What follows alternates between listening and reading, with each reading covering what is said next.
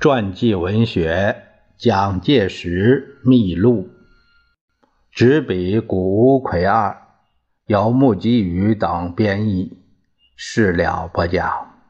第五章：护法战争第五节，指挥大埔攻防战。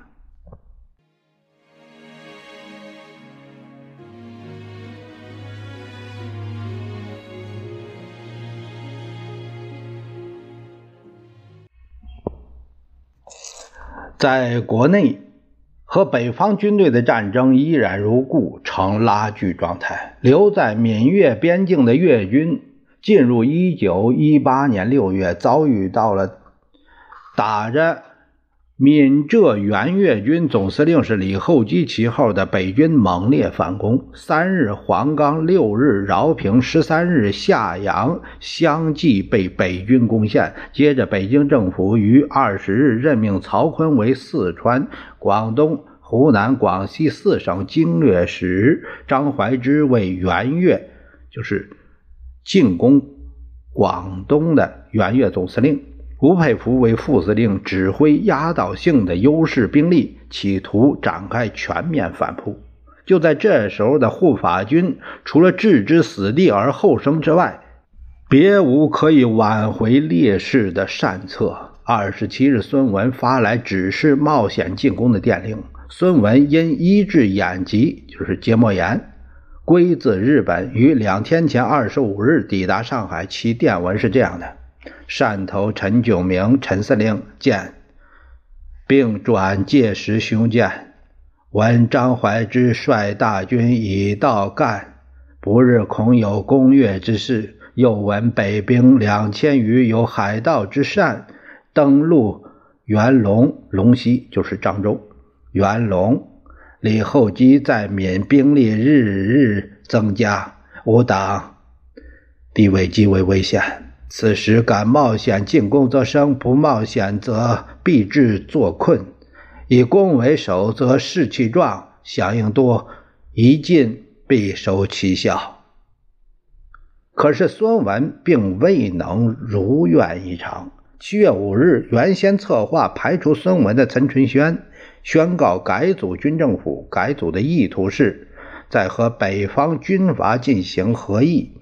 是故。护法精神在广东为之消失。在这样的情势下，蒋介石于七月九日拟具了粤军第二期作战计划。在这个计划对于挽回福建局势的战略做了如下的想定：第一，以主力集中于右翼，先收复粤境之失地黄冈、饶平，巩固潮汕之根据地，期待左翼挺进部队之发展。然后再用主力取按海盗之捷径向漳州正面进取，以策应左翼挺进部队之前进，与其会师于闽江下游，就福建南方的河流，以期于最短期迅速占领福州。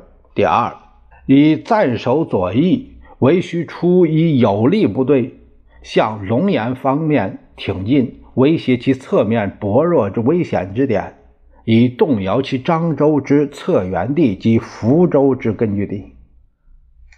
在黄冈、饶平相继失守之后的我军右翼部署有第三、第四两支队，但主力处于守势，不能移动；且在左翼的第一、第二支队因自夏阳、永定陷敌，需对抗该方面之敌军，也无法移动。加以我军弹药缺乏，官兵疲劳，人数又居于劣势。如果像这样继续分散兵力与敌人对峙，则将有各个击破之虞。故以集中兵力突破敌阵一角，乃为上策。本军当溃其隙而乘其弊，迅即集中兵力于右翼，取道海岸，以招安，以尽溃其。漳州之根据地，不然，如敌我实施其中断韩江、尽窥我潮汕根据地之毒计，则我亦可固守。此一作战计划是以第一支队司令李秉荣担任以大埔为中心的右翼防御部队长，第一预备司令熊略担任以丰市为中心的中央防御部部队长，第二支队司令许崇智担任以上杭为中心的左翼防御部队长，分别布防。然而，令人泄气的是，大埔竟然轻易失守，以致实际战况的演进和预定的计划相悖。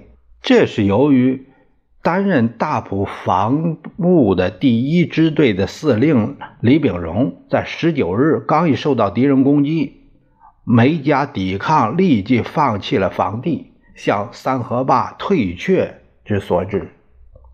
于是战局就转为反攻大埔的心情是。二十三日，派右翼军主力部队。阻遏住敌军攻势。三十日，蒋介石奉总司令陈炯明委派赶上火线，亲自指挥炮兵占领狮子口一带高山。预先于前一天夜晚测量距离，安置炮位，得以在炮战时得到百发百中的效果。这是过去在日本学到的炮兵知识发挥了威力，而不了解实情的部下则都流露出敬佩不至的神色。